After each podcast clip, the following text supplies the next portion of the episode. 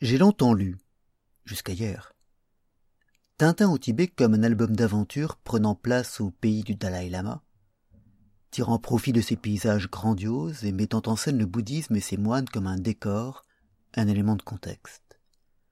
Le bouddhisme de Tintin au Tibet, il se résumait pour moi à l'image de foudre bénie lévitant au-dessus du sol, et à cette page très drôle dans laquelle, voulant faire bien, mais ignorant le titre qu'il faut lui donner, le capitaine Haddock s'adresse au grand précieux, le chef spirituel du monastère, sous des noms divers et plus saugrenus les uns que les autres.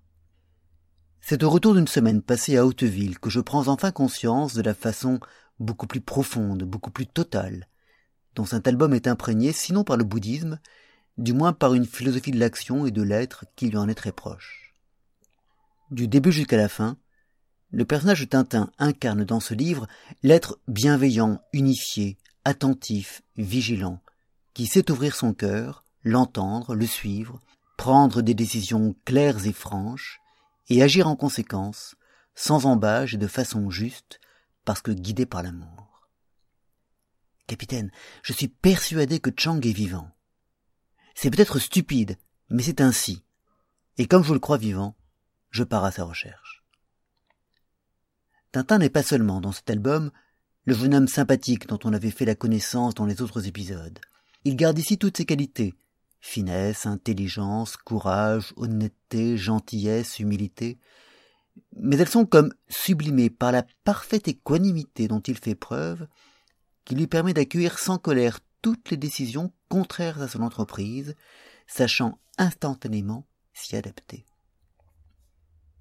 Oui, ce que est juste. C'est vrai. Je n'ai pas le droit de risquer ainsi plusieurs vies.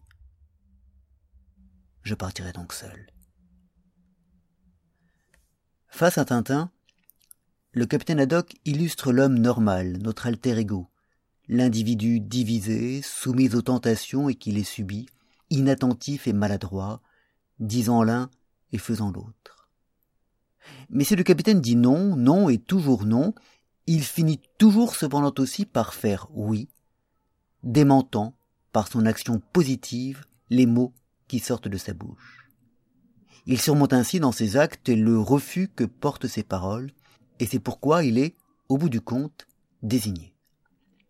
Et toi aussi, tonnerre grondant, sois béni, car malgré tout, tu as eu la foi qui transporte les montagnes.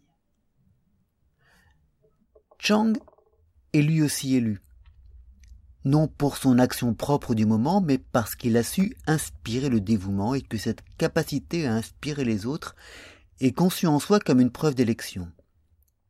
Mais on a appris au début de l'album que Chang était un cœur d'or. Cela est confirmé à la fin par les propos qu'il tient sur le Yeti. Et il y a donc une convergence totale entre les diverses facettes du personnage qui reçoit parce qu'il a su donner. Tintin au a toujours été mon album préféré. Je crois en avoir enfin découvert la raison.